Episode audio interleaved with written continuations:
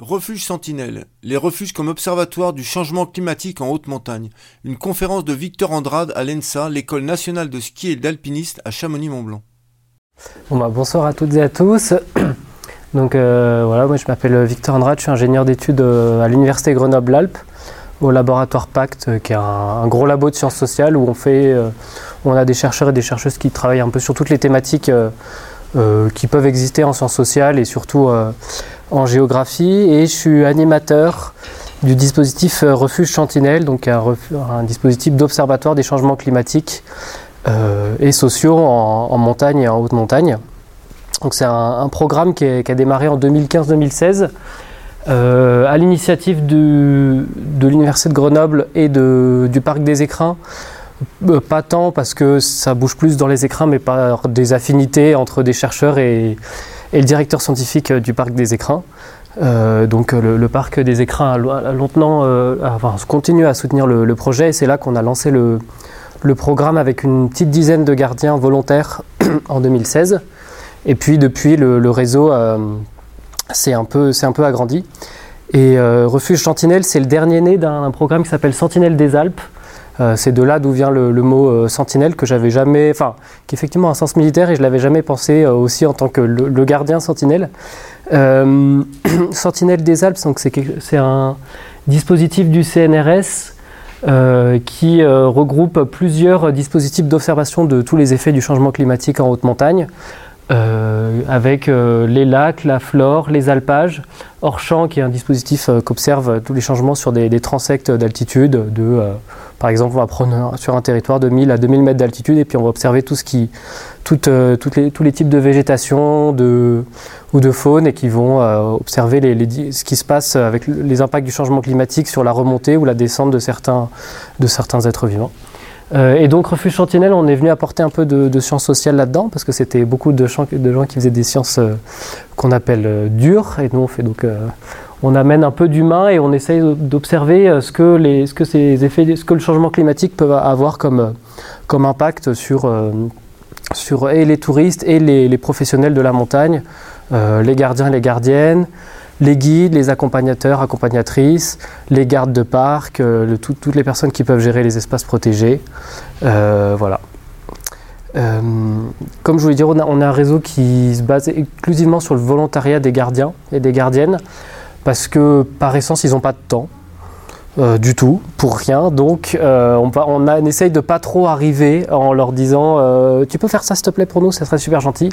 on essaye de, vendre un peu le, dispositif en leur montrant ce que ça peut leur apporter et aussi pour répondre à des questions qui se posent parce que c'est toujours des personnes qui, sont, qui connaissent mieux que quiconque l'endroit où ils se situent, mais qui n'ont pas forcément le temps d'analyser tous les processus qui ont, qui ont lieu autour de, autour de leur refuge, que ce soit du point de vue humain, mais aussi euh, en géomorphologie, en écologie. Donc on essaye de, de, répondre à, certaines questions. Donc tous les gardiens qui, et gardiennes qui ont rejoint le dispositif sont bénévoles. Et aujourd'hui, on compte une petite trentaine de, de gardiens. Je vous ai mis le, la, liste euh, et une petite carte ici. Et donc pour, pour les, locaux de l'étape, on est surtout donc, sur tous les refuges de la mer de glace plus le refuge des Cosmiques. Et on a aussi le refuge des Prés dans le, nouveau refuge aux Contamines et le refuge de Moët qui a rejoint euh, ça l'été dernier euh, via un partenariat qu'on a avec le Conservatoire d'espaces naturels de, Haute-Savoie et l'association Aster. Voilà. Euh, et notre, notre but, c'est donc d'observer ces effets du changement climatique en ayant un, un, gros focus sur l'évolution des fréquentations et des pratiques euh, et des métiers de la, de la montagne. Euh, tout ça en lien avec trois, trois éléments, euh, la météorologie, la climatologie, la géomorphologie et l'évolution des, des, biodiversités, que ce soit faunistique ou floristique. donc ça, il y, a ces quatre pôles scientifiques qui sont plus ou moins avancés. Euh, parce qu'on dépend aussi du temps que certains et certaines chercheurs, chercheurs chercheuses peuvent euh, venir accorder à, ce dispositif. Donc euh, autant sur les fréquentations et, la biodiversité, on a beaucoup avancé parce qu'on a plusieurs chercheurs et chercheuses qui sont intéressés. Sur la, la, climatologie et la géomorphologie, ça prend plus de temps, mais on essaie de développer ça progressivement. Et récemment, on a aussi créé un, dispositif franco-suisse, ce qui nous a amené à, aller investiguer un petit peu du côté de, nos amis valaisans. Euh, donc avec l'université de Lausanne, sur 4 ans, euh, on a aussi euh, on pu financer deux thèses, une, qui va travailler sur l'évolution des métiers de, de gardien et de gardienne, et une thèse qui travaille sur le rôle des refuges dans la, gouvernance des, territoires de montagne et la transition politique et quel rôle les refuges peuvent avoir dans la transition du tourisme en, montagne. Et donc là, je, vais vous présenter très rapidement donc, les, quelques protocoles qu'on a. Euh, les premiers sur la fréquentation, c'est comment on passe d'un cahier de réservation du gardien qui sert à savoir bah, qui dort et qui mange quoi, et puis après à allumer le feu le, lendemain, euh, à quelque chose de un peu structuré pour essayer de mesurer la fréquentation euh, des refuges, mais aussi des alentours du refuge. Côté biodiversité, on essaye de mettre en place des, protocoles dits de sciences participatives, c'est-à-dire de à la fois euh, bah, récolter de l'information sur, des espèces à proximité du refuge et aussi en, essayant d'avoir une dimension pédagogique, d'amener les usagers usagères du refuge à euh, bah, saisir mieux l'espace dans lequel ils se situent, à aller observer des petites plantes plutôt faciles et récolter des données qui seront utilisées pour des, pour des scientifiques. Et là, en ayant toujours la difficulté d'avoir des données intéressantes et des données qui soient suffisamment euh, accessibles à tout le monde pour qu'elles soient euh, collectables.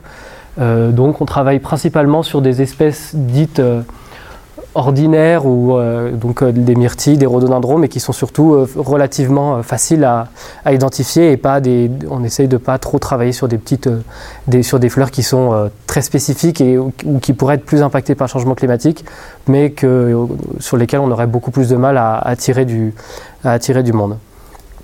Et enfin sur la géomorphologie, le but c'est de créer un peu un dispositif d'observation de tous les, tous les tous les écroulements qu'il peut y avoir en montagne, tous ceux qu'on voit un peu partout, euh, avec un, réseau d'observatoires avec les, refuges, les guides, les accompagnateurs ou même certains, euh, alpinistes euh, amateurs. pour essayer de recenser ça et après d'en étudier les impacts sur la fréquentation et les impacts sur les itinéraires. Et pour, plus détailler euh, ces, questions sur la, fréquentation, voilà, les, questions qu'on qu'on se pose, bah, c'est déjà comment est-ce qu'on compte euh, les gens en montagne? C'est une question, euh, on n'a pas toujours tout le temps la réponse. On a essayé de se dire que bah, les refuges, c'était un endroit où les gens passent à peu près, où ils s'arrêtent, ils dorment, on, peut, on, a une, idée. Alors il n'y a pas des refuges partout, tout le monde ne dort pas dans les refuges, et puis on n'arrive pas à noter partout, mais ça fait déjà un premier pôle. Euh, et puis à partir de ces données, bah, qu'est-ce que ça dit euh, de, la fréquentation de la montagne à l'échelle sur une année euh, Comment est-ce que ça varie avec, le temps sur ces questions, les, les, ailes de saison? Est-ce qu'on a plus de monde en juin et en septembre avec les, avec les effets du changement climatique, des canicules qui fait que même en juillet ça devient compliqué d'aller en montagne? Et puis comment est-ce que ça change au fur et à mesure des années sur, soit sur du court terme, soit sur du très long terme quand on arrive à, récolter des, saisons de données. Et puis, bah, qu'est-ce que toutes ces données disent de notre façon de nous adapter euh, au changement climatique ou de, le subir quand euh, certaines, euh, certaines évolutions sont trop, fortes? Et puis, je vous ai mis quelques questions. Bon, voilà, quelques sujets. c'est un sujet d'actualité. Ça, c'est. On a eu un été assez, marqué dans les écrins puisqu'il y a cinq refuges maintenant qui sont fermés. Euh, à cause du changement climatique, en tout cas qui à la fin de la saison a été, été fermé. Euh, si, on si on ajoute à ça euh, celui, de la, celui de la Pilate, voilà, et puis on est sur des, sur des, des systèmes, des, des, causes qui sont très marquées. On a le, manque d'eau à la selle, des écroulements dus à la fonte du permafrost au, au et au Pelvoux, et euh, des crues torrentielles au, Châtellerault. Donc euh, on, voit aussi que le changement climatique, il a plein de, plein de, formes différentes et que il faut, c'est pas que la fonte des glaciers euh, qui, peut impacter, qui peut impacter le, fonctionnement des refuges. et on a aussi les évolutions des accès. Alors là, il y a une étude qui a été faite par Jacques Moret, qui a fait une thèse en, géomorphologie, qui avait travaillé notamment sur les, les évolutions des accès au refuge de la mer de glace. Donc là, c'est des photos euh, pour l'accès à l'envers des aiguilles.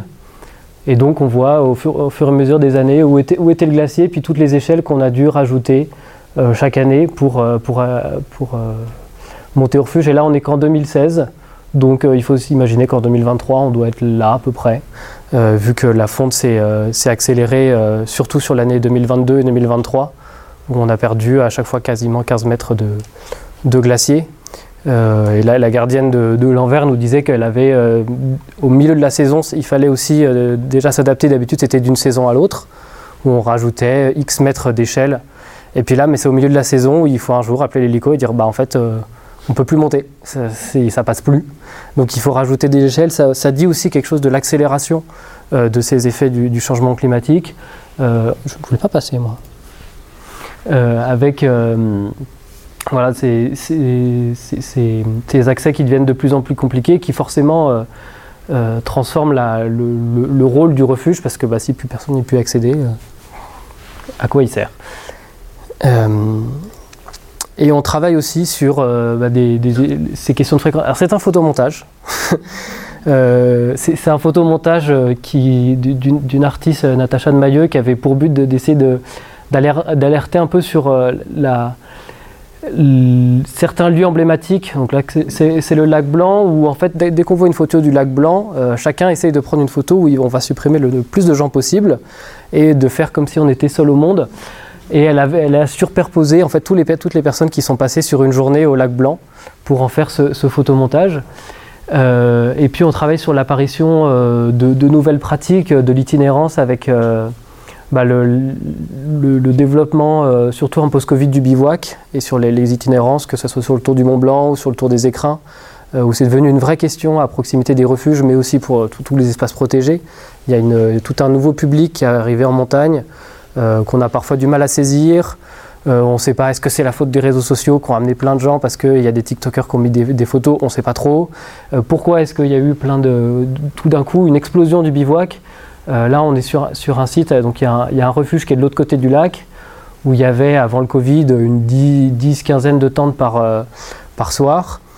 Euh, en 2021, le, quand j'ai pris cette photo, c'est un soir où il y a dû avoir une, une cinquantaine de tentes, il y en a eu 70 au maximum. Cet été, il y en a eu 137. 137 pour un refuge qui a une capacité de 35 ou 40 places à côté. Et en plus, à côté de ce refuge, il y a un alpage et euh, ça nous a, ça interroge aussi sur la question bah, de l'interaction de toutes les pratiques qu'il y a en, montagne. Il n'y a pas que du tourisme. Euh, il y a aussi euh, bah, des, gens qui travaillent, qui ont loué, qui ont loué un alpage. Et donc, comment, comment toutes ces, toutes ces interactions se, font? On essaye de, réfléchir là-dessus et puis de, de, questionner. On a questionné les, les, gardiens de refuge, les bergers, les bergères pour voir comment tous ces comment est-ce qu'ils vivaient toutes ces interactions et comment est-ce qu'on pouvait, euh, est-ce qu'il y avait un, quel rôle ils pouvaient avoir dans la, sensibilisation euh, des publics aux, bonnes pratiques euh, sur l'alpage, au refuge? Sur la, fréquentation, pour présenter quelques résultats, on a essayé de, retrouver des, données de, des vieilles données de fréquentation. Alors là, ça dépend beaucoup du sérieux des CAF et des propriétaires de refuges. Euh, donc euh, il y a des données qui sont, pas, qui sont perdues, probablement des déménagements et puis des, des archives qui ont été brûlées parce qu'il n'y a plus de place. Donc euh, on, essaye de reconstituer, mais on n'a pas forcément tout. là, je vous ai bien un exemple avec cinq refuges des écrins où on a les, données depuis 1946. ce qui nous permet de dire bah, déjà que le, pic de la fréquentation des refuges, il est voilà, dans les années, fin des années 90 pour les refuges de haute montagne. C'est voilà, l'âge d'or de, de, la fréquentation, c'était ici. une des pistes qui explique pourquoi est-ce qu'on ça, baisse brusquement, c'est la mise en place de la réservation obligatoire. On n'a plus le droit de dormir sur les tables, sous les tables, sur les bancs, euh, partout dans le refuge. On peut plus avoir un refuge de 100 places où il y a 250 personnes qui dorment. Donc forcément, ça fait baisser le nombre de nuitées et c'était une pratique relativement euh, courante dans les refuges euh, à la fin des années 80. Je vois que Clémentine est d'accord.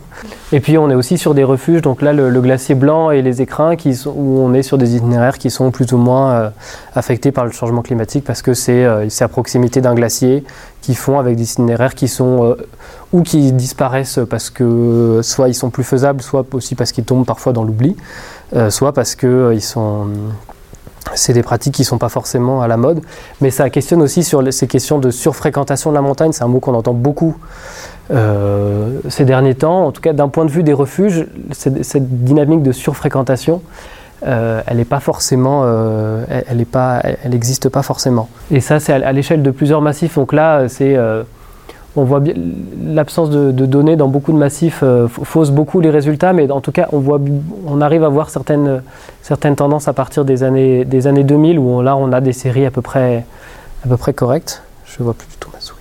Hop. Euh, et euh, ce qu'on observe principalement, c'est que dans les, dans les, les, massifs où il y a euh, une forte pratique de la haute montagne, comme, comme les écrins, bah, on a une, globalement une, baisse de fréquentation, alors que à l'inverse sur les massifs peut-être plus de sur les massifs de, randonnée, là comme à Vanoise, il y on, est là pour le coup sur une augmentation assez pérenne de la, de la fréquentation. Et ça, c'est chez vous, euh, donc dans les, dans les refuges de la mer de glace, où là, on sait une, euh, baisse à peu près, euh, à peu près continue. J'ai pas encore les, années, les données de 2023, donc je ne sais pas encore quelle est la suite de cette courbe, de celle-ci, si ça va être à ce niveau-là, mais voilà, globalement, un des effets du changement climatique et puis du changement des, des modes de, pratique de l'alpinisme, c'est ça, c'est cette, baisse euh, assez continue de, la fréquentation qui a, bon, le 2020 ça, compte pas, mais on a euh, qui a été euh, divisé, enfin qui a perdu à peu près 25% de la fréquentation en une vingtaine d'années. Donc ça c'est sur des données annuelles et sur, on, on, essaye aussi d'avoir des données journalières. Donc pour ça on demande aux, gardiens et gardiennes de noter tous les jours où vont les gens le lendemain. Donc on leur fait une, petite fiche, ça c'est à l'envers des aiguilles, on voit pas bien les, destinations, mais là il y a à peu près tous les itinéraires qu'on peut faire, ou du moins tous les grands secteurs qu'on peut faire à partir de, à partir de l'envers. Et puis euh, les gardiennes et les aides-gardiennes ont noté très consciencieusement euh, tous les, euh, toutes les destinations. Et après on, reporte ça. on reporte ça sur des cartes et ça nous permet d'avoir de mesurer des, évolutions, soit sur le temps long quand on les a. donc ça c'est pour illustrer ce que je disais tout à l'heure sur le refuge des écrins, euh, le sommet phare du, refuge, euh, c'est le dôme le, le dôme de neige des écrins et la barre des écrins. Donc en 1979, on avait environ euh, quasiment 6000 personnes qui, allaient au sommet. L'année dernière, grosse canicule, c'est 700. Alors que le refuge a été en très grande partie construit pour ça. Donc euh, euh, il y a un impact direct alors que d'autres sommets bon, qui sont un peu moins impactés pour l'instant euh, restent eux sur une fréquentation quasiment, identique. Et après on essaye de, voir aussi des évolutions à, l'intérieur de la saison. Donc là c'est au refuge du, refuge du couvercle qui est, ici. en juillet et en août 2022. donc pareil, période de canicule avec une disparition total de. Enfin, plus personne ne faisait la verte en doute parce que c'était devenu euh, trop, trop dangereux trop, euh, ou inaccessible. Alors que c'était un sommet qui se faisait encore, euh, qui pouvait se faire jusqu'à jusqu'à en, août, jusqu'à jusqu'à il n'y a pas si longtemps. Et ça force aussi le, refuge à, à, changer parce qu'il n'accueille pas les mêmes types de, de, population. Tout le monde s'est rabattu sur, le, sur les voies du moine, alors qu'on est sur une pratique différente. Et donc euh, Christophe, le gardien, l'année dernière, il a passé tout son mois d'août à aller équiper des voies parce que en fait sa fréquentation était son refuge a, euh, le refuge a été refait pardon et on a diminué par deux le nombre de places et il est encore rarement complet euh, donc il, est obligé de, faire en sorte que son refuge reste attractif parce que sinon c'est le, modèle en fait économique et, son, existence euh, est un peu remise en, compte, euh, en cause. Et donc il équipe beaucoup de voies euh, dans, le rocher pour, pour essayer d'attirer un autre public, puisque les grandes voies de, sur le, en glacier se font, se font plus. et ce qu'on essaye de faire aussi, c'est quand on a plusieurs refuges sur un, sur un, même, sur un même bassin, c'est ce qu'on voudra faire après sur la, mer de glace, mais il manque encore quelques données, c'est d'essayer de, bah, de, mesurer toute la fréquentation à l'échelle d'un bassin. Là, c'est sur la Outre-Manche où on a quatre refuges où les, les, gardiens et les gardiennes faisaient ce, ce, relevé de destination, où ils notaient donc les, les, destinations des gens. Et on est, là, on, a réfléchi euh, euh, par, euh, on essaie de réfléchir par logique de tronçon, où est-ce que tous les gens passaient, parce qu'il y, a des itinéraires où il y a plusieurs, enfin, il y a plein de personnes qui passent au même endroit et puis après qui se, qui se séparent dans la, dans la vallée. Et donc on essaye de, de mesurer toute la, fréquentation du, du bassin et d'avoir une, une, vue globale de qu'est-ce qui se fait à, ce qui se fait à l'endroit, à cet endroit. Euh, là-dessus, avant, on était surtout sur des pratiques d'été. Euh, on, commence à travailler un petit peu sur le ski de randonnée, euh, même si les protocoles ne sont pas forcément toujours en place. On, le fait surtout au refuge des prés, donc au Contamine. Et là, une question qu'on s'est posée aussi, c'est un peu le rapport au risque. Euh, et euh, est-ce qu'avec euh, le, le, développement du ski de randonnée, on a un changement du rapport au risque peut-être de la part des néo-pratiquants? Est-ce qu'ils sortent plus ou moins quand il y a un gros risque d'avalanche? Donc là, pour l'instant, on essaye surtout de compiler des données et de voir en fonction de... là, c'était un jour, jour, jour, de risque 3, pourquoi il y a... Enfin, pourquoi... se dire pourquoi est-ce qu'il y a autant de gens qui sont allés dans un couloir plutôt exposé alors qu'il y avait un fort risque d'avalanche. Après, on essaye de compiler toutes ces données. Et puis après, on va les rediscuter avec des guides locaux, avec les gardiens, les gardiennes, et puis essayer de comprendre euh, euh, comment est-ce qu'eux, ils perçoivent aussi cette, question euh, de la prise en compte du risque par les pratiquants et les pratiquantes. Euh, c'est, un, un sujet qui revient beaucoup euh, dans les dernières discussions qu'on a eues avec les gardiens, ce rapport au risque, notamment chez les nouveaux publics, et les, la difficulté qu'il peut y avoir à communiquer euh, avec, euh, avec ces pratiquants qui soient... Alors, les gardiens disent souvent qu'ils veulent le, que c'est, des publics qui posent une question mais qui ont déjà une réponse en tête et que tant que le gardien n'aura pas dit cette réponse-là, ils n'écouteront pas forcément. Et la réponse est souvent oui, tu peux y aller. Euh, et il y, a un gros, un gros enjeu sur la, la communication par rapport à, à, ça qui est en train de se, de se poser. On n'a pas forcément la réponse, on va peut-être essayer de mettre un stage cette année là-dessus, mais il y, a une vraie, une, vraie question euh, qui se pose. Et donc nous, on essaye un peu aussi de quantifier euh, euh, ces, sujets-là pour essayer d'avoir des, matériaux sur lesquels, sur lesquels s'appuyer.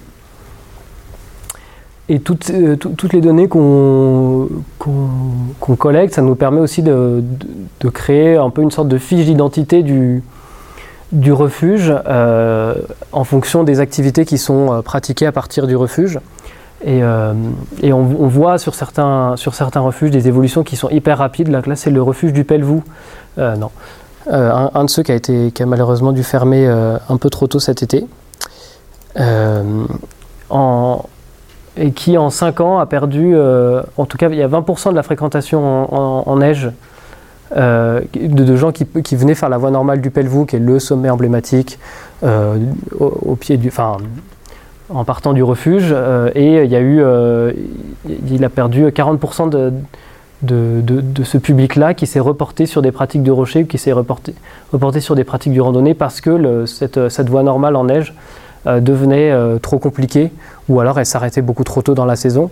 Et là aussi, il y a eu un gros travail du, du gardien qui essaye d'attirer des randonneurs en proposant, ben, en essayant de mettre en valeur son refuge, euh, en en mettant en place des itinérances avec d'autres refuges, ou alors en allant équiper du rocher à côté, en allant discuter avec le bureau des guides, euh, pour remettre en, mettre en valeur les voies, euh, les voies euh, à proximité du refuge, parce que sinon c'est un refuge qui aurait pu perdre 40% de sa fréquentation en, en 5 ans, et qui euh, là aussi devient bah, dont, dont, la viabilité économique se pose.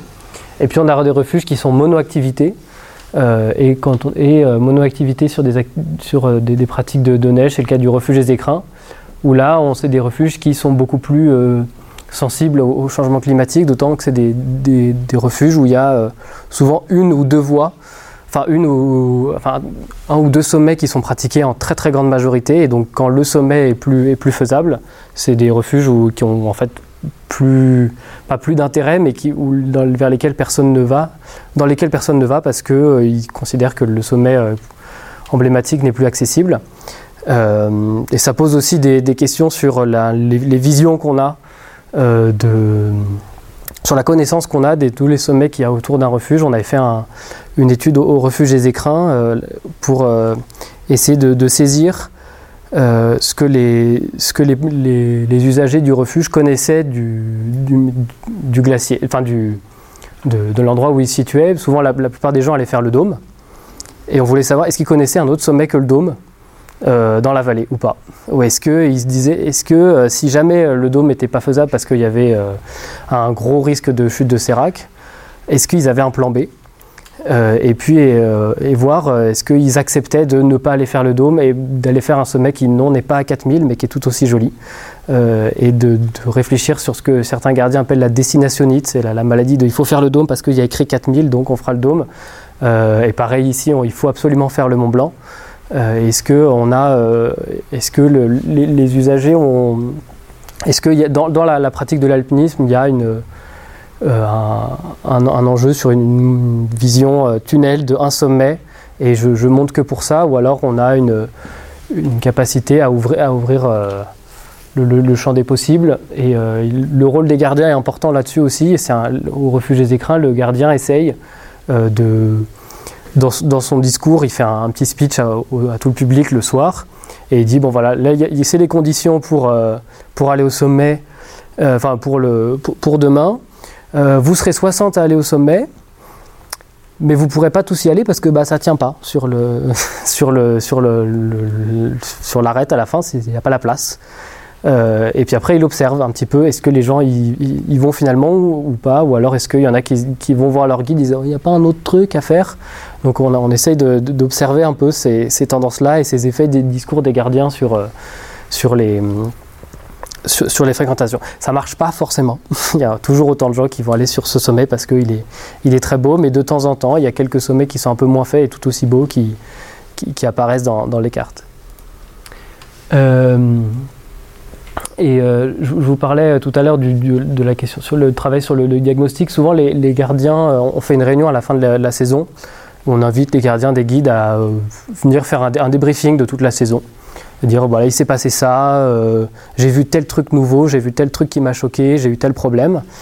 Et on essaye de faire un peu un, résumé de toutes, ces, questions. Et puis souvent, il y a une ou deux grandes thématiques qui sortent et on en fait un stage. Donc il y a eu la question du bivouac, il y a eu la question de la fréquentation à la journée euh, ou la question du, des, du, partage de l'espace avec les activités pastorales. Et donc là, on a eu donc, ces deux stages cette année sur la fréquentation à la journée et sur, le, sur les activités pastorales. L'année prochaine, on ne sait pas trop encore ce que ça sera. Il y aura peut-être quelque chose sur l'eau et sur cette question de, de culture montagne et d'appréciation du risque.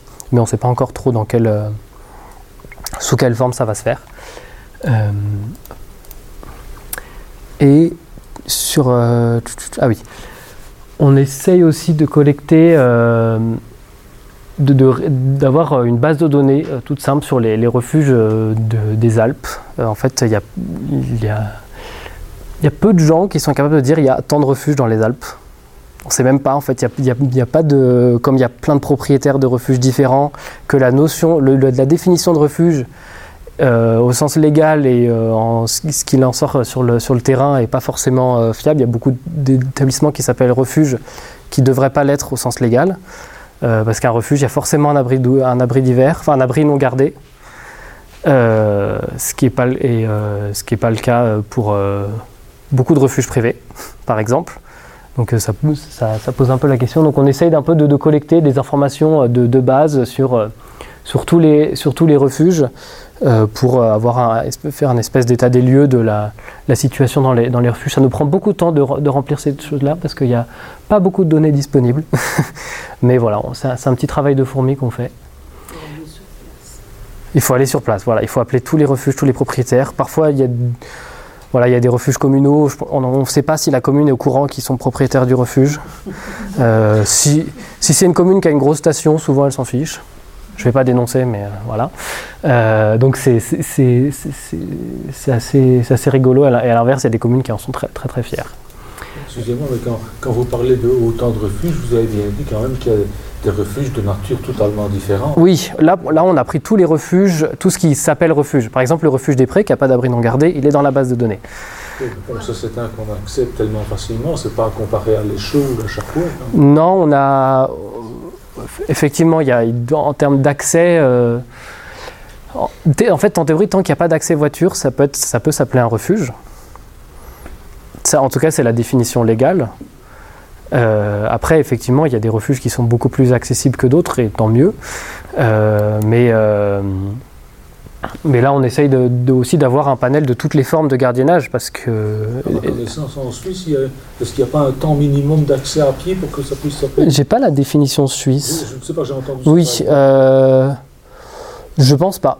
Parce que la cabane de... La cabane, bien sûr, chez eux. Oui la cabane de Chanrion, si je dis pas de bêtises, on peut y aller quasiment en voiture. On pourrait y aller en voiture et voir. Et on peut y aller très facilement en vélo sur une piste. Donc, euh, et ça s'appelle quand même cabane. Je crois que c'est Chanrion, mais je ne veux pas dire de bêtises. J'y suis. Voilà. c'est accessible en voiture, mais peut-être autorisé uniquement. Oui, voilà. Mais, ou les scouts, je ne sais pas. Mais on, a essayé de prendre une définition large, en tout cas, pour avoir essayé, d'avoir un, panel et puis euh, et répondre. Euh, après, on essaie de, un peu de croiser des données, de répondre à des questions. Euh, bah, combien de refuges ont des douches aujourd'hui en, France? Parce que c'est la, grande question sur la montée en confort des refuges. Les douches, le Wi-Fi, combien de voilà, quel est où se situe on va dire, la norme des refuges, en tout cas en état? On ne dit pas que c'est une, norme à atteindre, mais effective, qu'est-ce qu'il en est aujourd'hui? Euh, et puis, euh, bah, on essaye un peu de, se pencher progressivement sur des, refuges.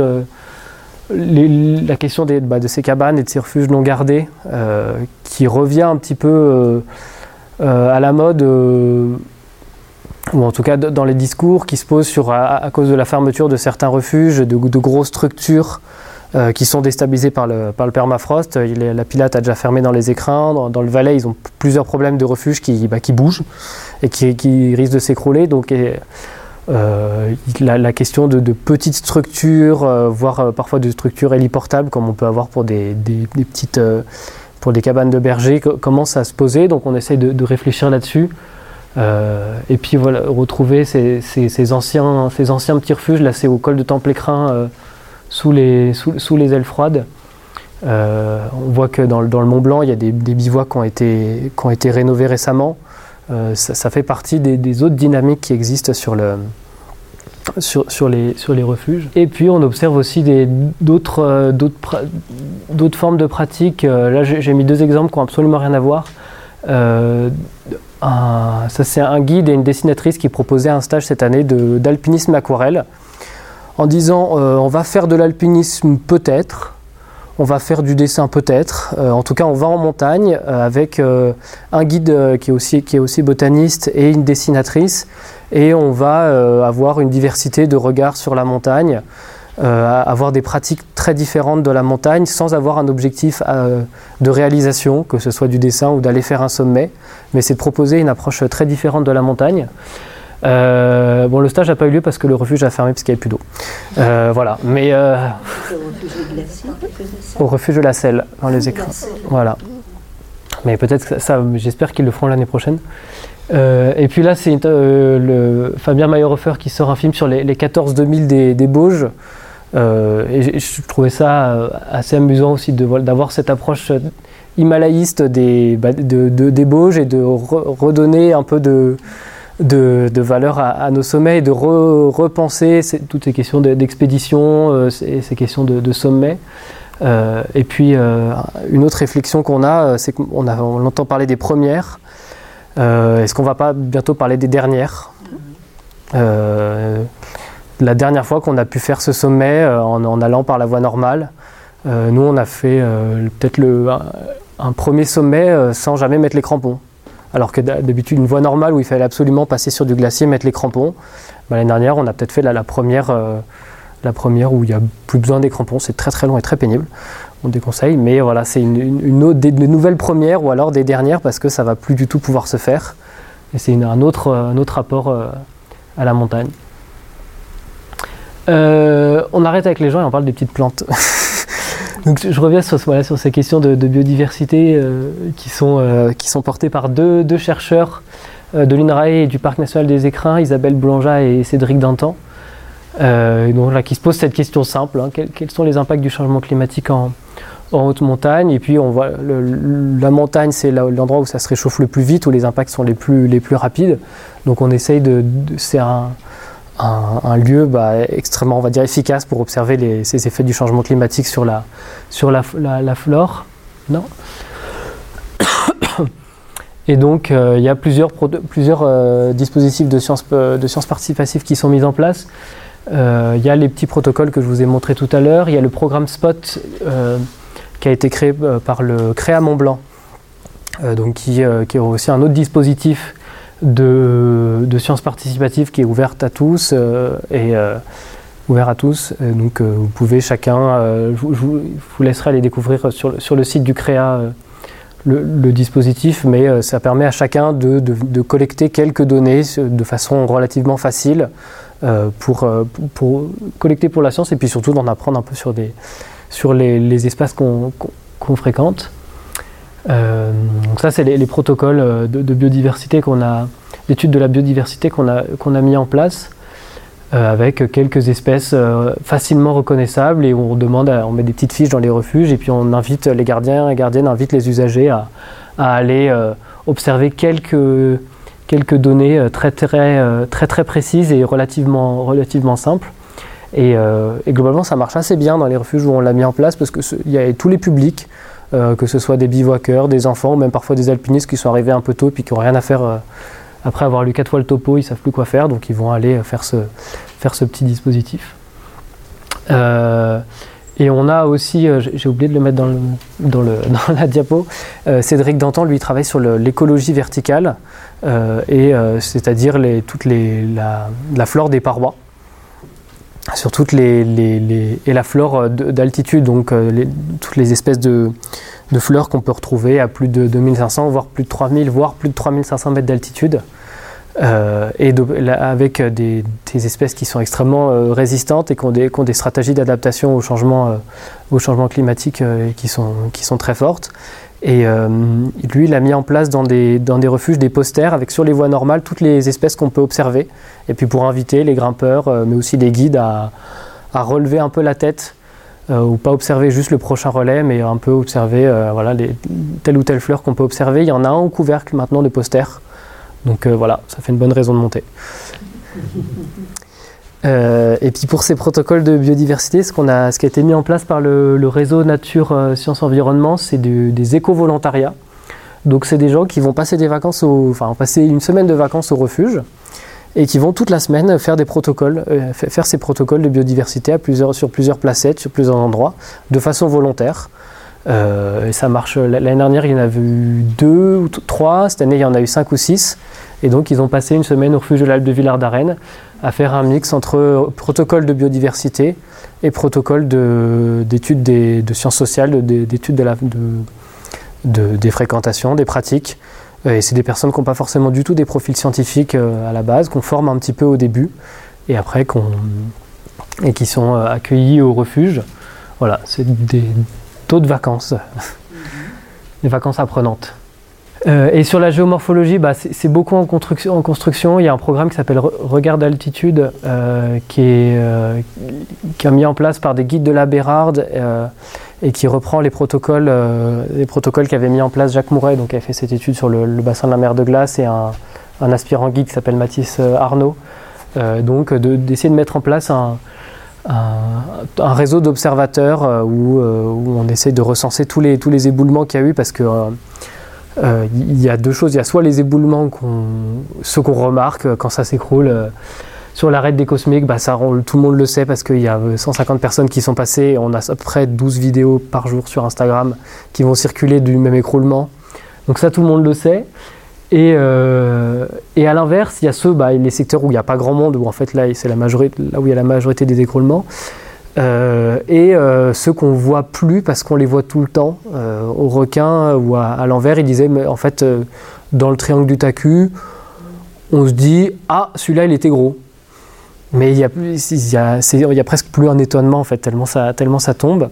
Et euh, récolter, des, récolter ces données, c'est c'est important, euh, bon, pas, euh, pas forcément pour l'impact sur les itinéraires, parce que bah, personne va dans le triangle du Taku, mais euh, c'est surtout parce que ça permet de collecter de la donnée, de faire après tourner des modèles pour les, pour les scientifiques qui travaillent là-dessus, pour essayer d'avoir des, des, modèles d'anticipation des endroits qui pourraient être plus ou moins à risque.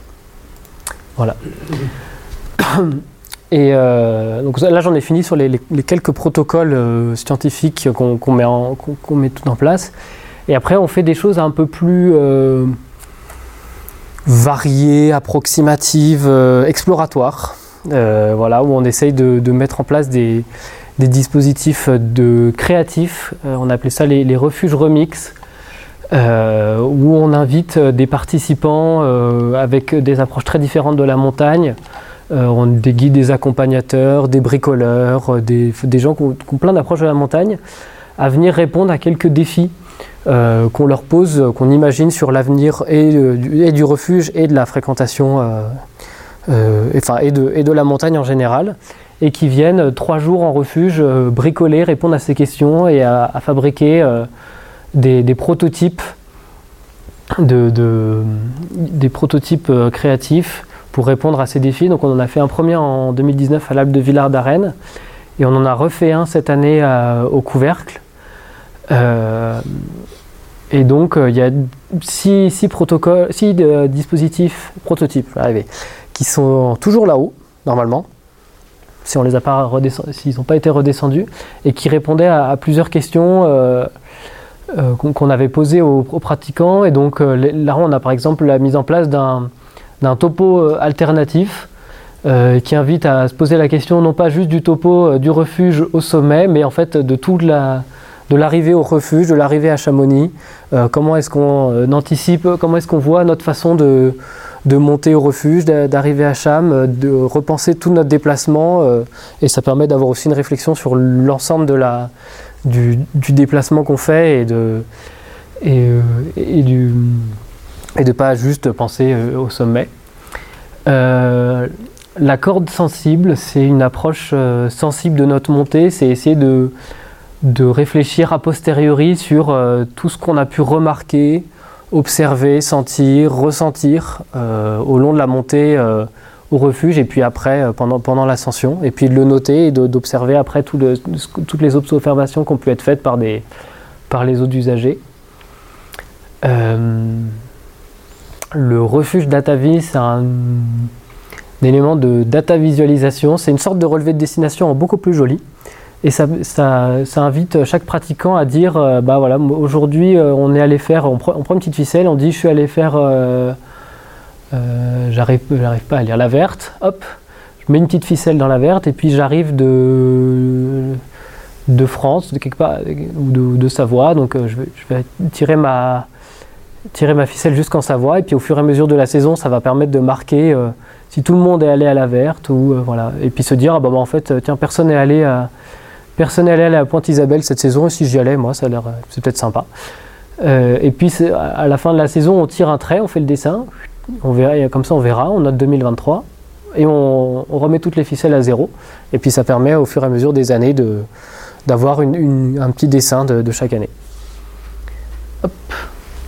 Euh, on a eu les argonautes de la mer de glace euh, qui nous ont fait un, repensé la mer de glace comme une mer et qu'on imaginé un récit itinérant pour remettre un peu au goût du jour les, le sentier de rando des, balcons de la mer de glace qui se fait de moins en moins parce que c'est aussi de moins en moins praticable par des randonneurs euh, lambda on va dire. Et qu'on imaginé un récit et une itinérance poétique et scientifique euh, qui, permet de, d'en apprendre plus sur euh, l'histoire de, la, l'histoire de l'alpinisme et l'histoire des refuges de la mer de glace, euh, sur la botanique et d'observer les, les, différentes espèces qu'on peut, qu'on peut retrouver. on peut trouver un boulot par exemple sur le, sur, sur, le sentier maintenant, un peu avant le, un peu avant le couvercle. c'est quand même assez haut pour, pour ce, genre, ce genre d'arbre. Et donc ils ont fait cette, cette carte euh, ce petit bateau qui a été construit avec, avec la carte sur la voile, et puis un, récit euh, que je vous invite à lire, mais il faut monter encore une fois. mais qui est vraiment très chouette. Euh, il y a eu le, téléphérique qui, lui, imagine un espace de, lien entre le refuge et la vallée.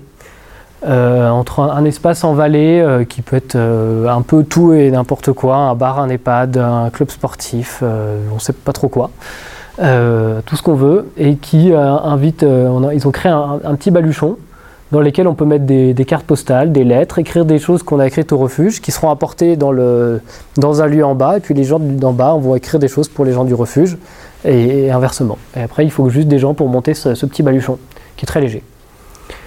Et enfin, le, le chocard, c'est un, dispositif de, mise en réseau des gardiens euh, sur toutes, leurs, euh, toutes les bonnes pratiques, tous les petits tips, les, les trouvailles, les systèmes D qu'ils ont pu inventer, le four solaire, le, la marmite norvégienne a, euh, en fait, moi j'ai trouvé un type qui me montre des légumes frais tous les machins, ou voilà.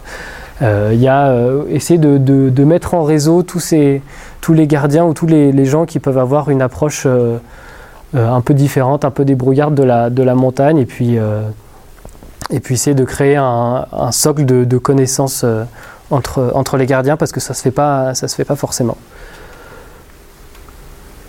Euh, parmi les, pratiques un peu les, dispositifs un peu exploratoires qu'on a fait, on a essayé aussi de, de, créer un, dispositif de, mise en commun de toutes nos façons d'observer la montagne. Euh, on a réuni donc des guides, des botanistes, des cinéastes, euh, des chercheurs en sciences sociales, tout un tas de gens qui ont une façon très différente d'aborder la montagne. Et on est monté, donc on est parti du, parking euh, de, la Bérarde, on est monté jusqu'au jusqu'au pic Coolidge en s'arrêtant au refuge. Et après, on a euh, chacun euh, noté toutes nos observations sur un vieux topo qui est plus du tout à jour parce que le glacier n'existe plus du tout. Toutes ces observations, et puis c'est un dispositif qu'on va essayer de, continuer après, mais ça permet d'avoir vraiment une, diversité de regards et de, de, se rendre compte qu'on a des façons extrêmement différentes d'appréhender certains espaces, euh, des espaces de glaciers, des glaciers rocheux, des, des enfin, y a, on a discuté avec des cinéastes qui nous disent ah, mais en fait euh, ça a l'air c'est mort la haute montagne, il n'y a rien qui bouge, il n'y a rien qui vit euh, et là, le, botaniste, évidemment, il s'étrangle, parce qu'il y a plein de petites fleurs qu'on n'a pas vues. Le géomorphologue, il s'étrangle aussi. Et à l'inverse, eux, ils n'auront pas vu telle lumière, tel jeu de lumière, telle chose. Enfin, y a, plein de, on a plein de façons c'est, ça, nous amène aussi à repenser euh, différemment et pas penser juste ah le sommet c'est là, il nous reste trois heures et après il y a l'orage et après il faut penser à ça et après on rentre et j'espère que la soupe sera bonne. Et c'est voilà, essayer de, de, changer un peu notre approche de la montagne et réfléchir à comment est-ce que chacun va avoir une, une appréhension différente. Euh, ah oui, euh, en, lien avec le réseau d'observatoires qu'on essaie de créer sur les éboulements, on essaye aussi d'observer des choses un peu moins tristes, euh, genre les petites fleurs, et de former des guides à l'observation de, la biodiversité. Donc on a créé un guide sentinelle, parce qu'on n'avait pas d'idée de nom. Donc on a repris quelque chose de facile.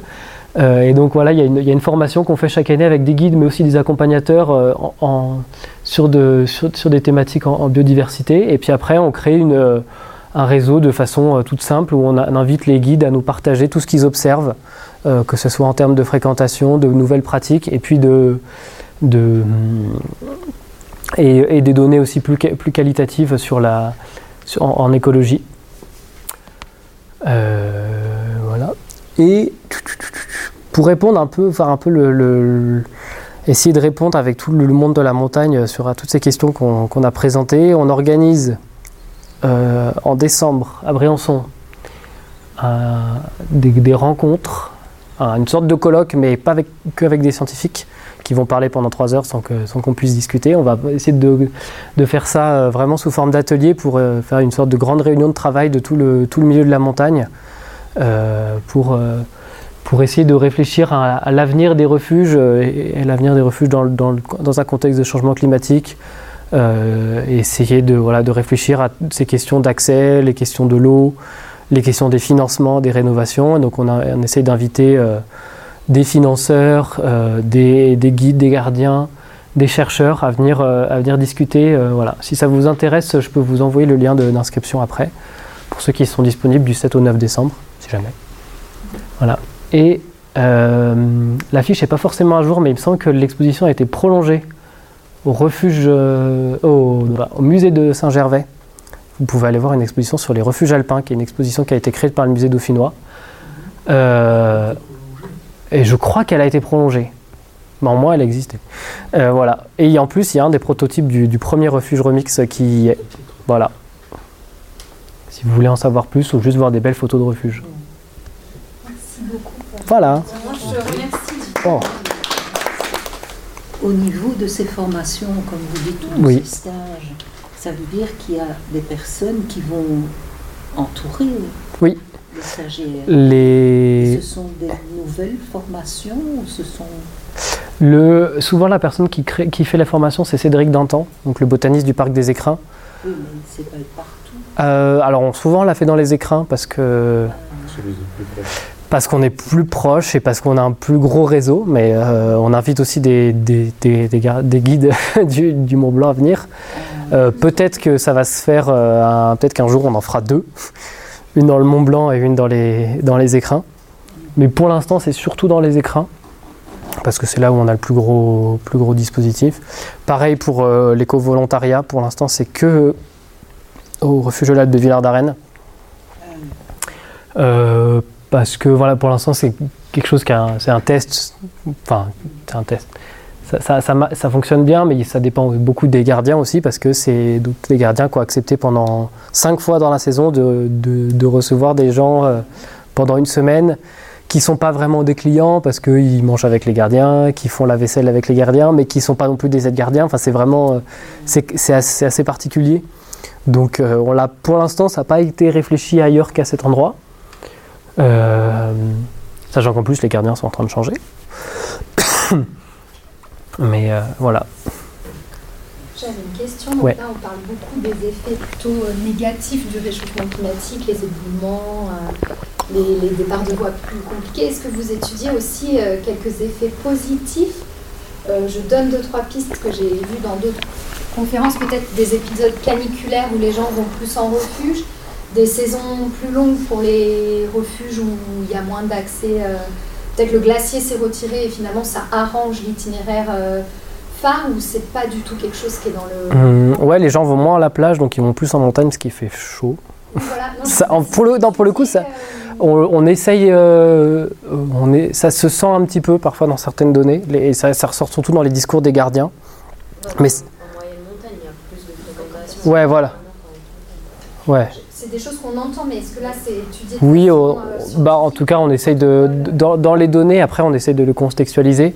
Toutes les données qu'on a, on essaye après d'aller discuter avec les CAF locaux, avec euh, les guides, avec les gardiens, et d'essayer de comprendre un peu, euh, parce qu'on a des chiffres bruts, et puis d'essayer de les contextualiser. Et effectivement, ouais, sur, les, sur les épisodes de canicule, globalement, il y a un peu, un peu plus de, de gens qui montent en montagne, mais ça peut vraiment euh, varier aussi. certains disent, mais en fait, parfois, quand il fait trop chaud, les gens, ils viennent plus du tout. Et ils restent en bas euh, dans la vallée parce qu'ils vont pas aller randonner euh, et faire que 3 heures de rando en plein cagnard euh, pour même pour une super bière ou une super tarte aux myrtilles. C'est plus une raison suffisante. Donc il y a un peu les deux en même temps.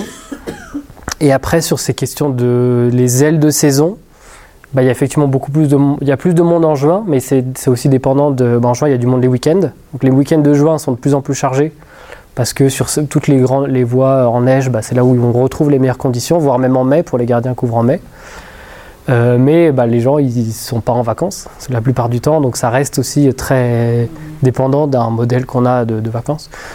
Euh, après, en septembre, euh, ça dépend, là c'est très dépendant des refuges et, de, et des sommets qui peuvent être faits. Souvent sur les, voies en neige, bah, en septembre, elles, s- elles se font pas plus qu'avant. Elles sont pas revenues en bonnes conditions. Par contre, pour le rocher, oui, on a des refuges qui, sont, euh, qui restent euh, fréquentés assez tard dans la saison, les week-ends. Et puis, on a le développement d'autres activités, euh, les scolaires, par exemple, euh, où là, euh, au sein du dispositif, on s'est aussi engagé euh, dans, l'association Educalp qui essaye de, de faire, euh, de, de faciliter la montée de publics scolaires en refuge. Euh, et on essaye d'aller discuter auprès des rectorats, auprès euh, des- financeurs pour dire c'est super que les enfants aillent en refuge, ça leur fait une expérience, une, première approche de la montagne qui est, géniale. Ça fait des gens qui iront peut-être plus tard en refuge parce qu'ils vont vouloir y retourner euh, plus tard avec leurs parents. Et puis c'est aussi un lieu, enfin une façon de faire de la, de la pédagogie autrement et de façon très très efficace.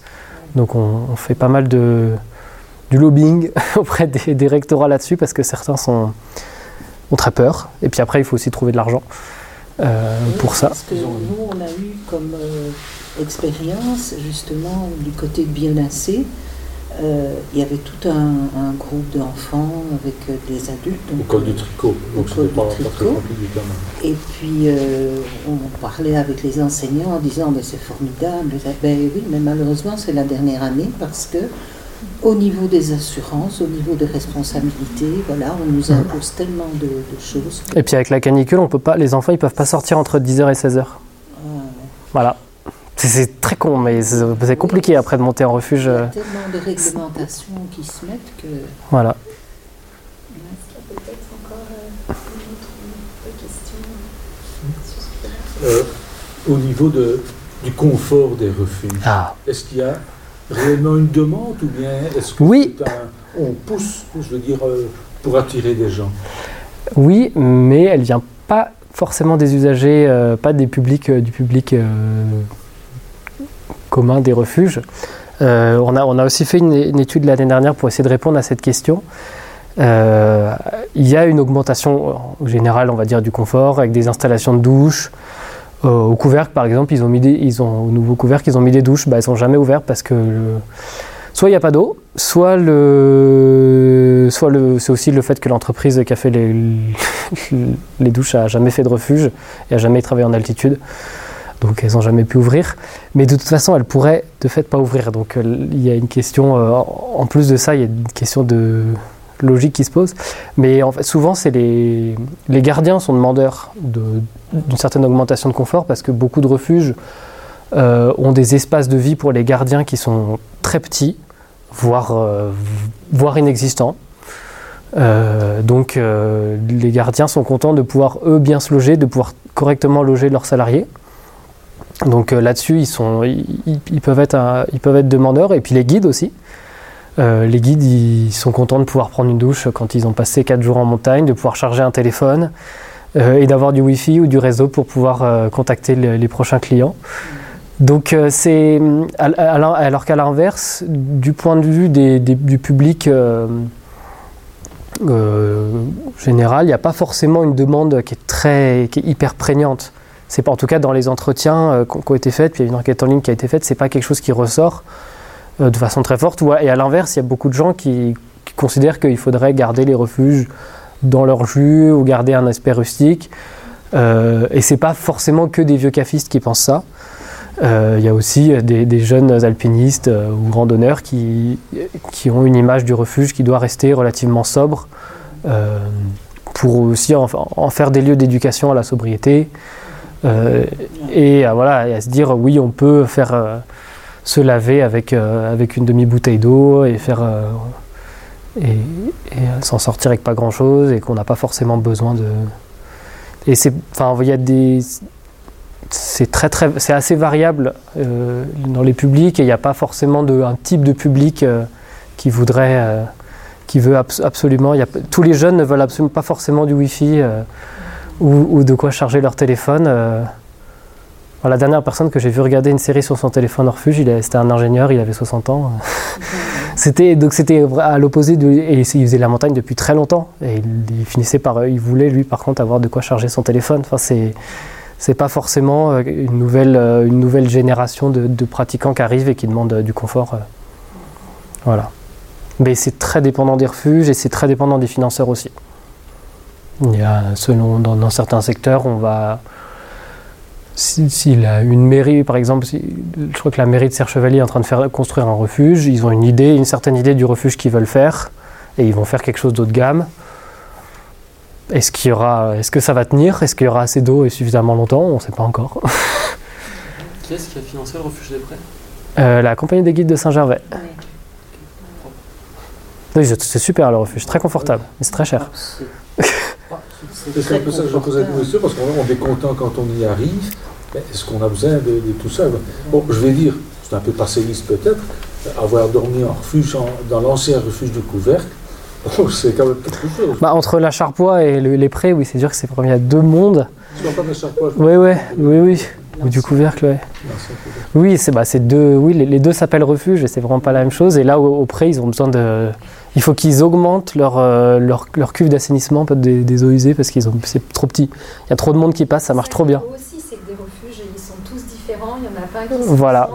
Chaque euh, public peut trouver son refuge euh, qui lui correspond. Et c'est bien, enfin, moi, je pense que c'est bien qu'il n'y ait pas de refuge type, quoi. Oui, sinon on s'ennuierait. On peut espérer qu'il n'y aura pas encore une norme en plus. On sait pas. c'est pas moi qui décide. Mais oui, la, question des normes refuges, bah, c'est quelque chose qui, qui sera discuté au- aux rencontres. On va essayer aussi d'amener des gens qui, bah, créent ces, normes parce qu'il y a, y a aussi des, logiques qui sont, enfin des trucs qui sont pas tenables et qui de toute façon sont pas tenus. Euh, mais, oui, sur, la, rénovation des, refuges, sur euh, Il y, a, aussi des normes qui, po- qui pourraient être décidées, euh, par exemple sur l'installation de douche ou sur l'installation de toilettes, ne pas aller créer des, des trucs où- qui nécessitent de l'eau alors qu'on sait que c'est limité, juste par, pour faire, euh, par, par principe. Au col du bonhomme, pareil, ils ont fait des... Il y a des douches, mais ils étaient en restriction d'eau euh, au 10 juillet, donc euh, ils n'ont pas ouvert les douches. Est-ce que vous pensez qu'il y a des refuges qui pourraient être rénovés mais qui ne le sont pas de faute de ne pas aller chercher les financements? C'est quand même assez compliqué, mais Mm. il, y a des, il y a des grosses enveloppes euh, de la région, du département, de l'État, voire même de l'Europe, qui peuvent être débloquées. Pour ce genre de projet, je ne sais pas, mais euh, pour les refuges, c'est un peu compliqué. Enfin, les, enveloppes sont de plus en plus petites globalement. Là, la, la FFCAM, ils ont un nombre de refuges à, rénover qui est de plus en plus grand et ils, ont de plus en plus de mal à parce que les, travaux aussi, enfin le, coût des travaux a augmenté aussi euh, avec les questions de, de coûts de matières premières, d'inflation, de, tout. Donc, euh, ils ont un gros plan de plein de refuges à rénover, mais qui sont en train de retarder euh, progressivement. Et puis il y a des refuges qui n'avaient pas prévu d'être rénovés, euh, et puis il va falloir sérieusement se pencher, poser sur la question. Euh, Le Châtellerault, euh, c'était, il y avait des, on peut, non c'est un mauvais exemple, il y avait des travaux qui étaient, les, les, Il était en de- il, a- il devait être en travaux, les architectes avaient prévu quelque chose, mais je pense qu'il faut là, il faut tout recommencer à zéro. Parce que le projet peut plus tenir, il faut, faut maintenant penser à un refuge qui pourrait, qui peut se faire emporter par une, par une, par une crue torrentielle. Mais sur cette question des financements, euh, c'est aussi l'occasion, on va essayer de, réfléchir euh, euh, avec les régions, en tout cas avec les, services de l'État, pour voir qu'est-ce qui peut être, qui peut être alloué, sous quelles conditions, et puis essayer de créer une, une démarche simplifiée, comme on dit, pour aider les financeurs, que ce soit la FFK, mais aussi les financeurs privés, à, à- financer des rénovations, sachant qu'il y a une énorme différence entre les privés euh, et les structures qui ont plusieurs refuges, comme le parc de la Vanoise ou, la FFCAM ou la STD. Euh, c'est vraiment, enfin, on est dans des dynamiques euh, économiques qui sont tellement différentes que, pareil, là, il n'y a pas une réponse. Est-ce que vous, vous avez une idée de l'évolution de, je veux dire, l'état d'esprit des, j'allais- j'allais dire des, guides, des gardiens de refuge, mais vis-à-vis euh, de leur responsabilité quand ils donnent une information à quelqu'un J'imagine qu'ils doivent être sur des... C'est très compliqué. Ah, on va se peur de dire la moindre chose. Euh, alors en théorie, ils sont pas, euh, ils n'ont pas le droit d'interdire. Enfin, de toute façon, personne n'a le droit d'interdire à quelqu'un d'aller, d'aller quelque part. Enfin, sur un sommet, ils peuvent pas dire non, t'iras pas.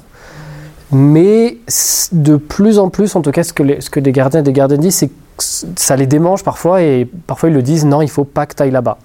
C'est dangereux, tu vas te tuer, euh, faut pas, il faut pas y aller. Vous n'êtes pas prêt, euh, vous n'êtes pas équipé. euh, mais ils, sont, ils le disent de moins en moins parce qu'ils ne connaissent pas forcément le niveau des, des gens.